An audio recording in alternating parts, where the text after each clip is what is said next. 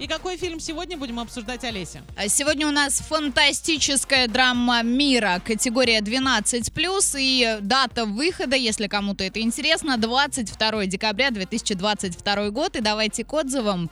А, ну что сказать, тот случай, когда еще бы чуть-чуть и все получилось.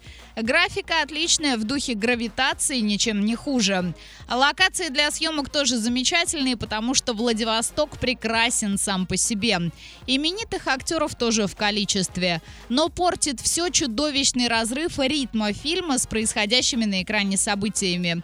Уж больно все медленно. А в критических ситуациях, когда нужно быстро и решительно действовать, актеры заводят неспешные монологи. А когда на танкере, например, бушует пожар, героиня в слоумо идет к системе пожаротушения. А при этом вокруг медленно летают кометы, медленно рушатся здания и падают подъемные краны. От этого в мозгу случается когнитивный диссонанс. Непонятно, что же зритель смотрит, экшен или мелодраму, а может и вовсе авторское кино. В общем, на мой взгляд, явный режиссерский прокол с несоответствием формы и содержания. Но разочек все-таки посмотреть можно, особенно если под рукой перемотка. Сходите, посмотрите в кинотеатре «Мир» и составьте свое мнение.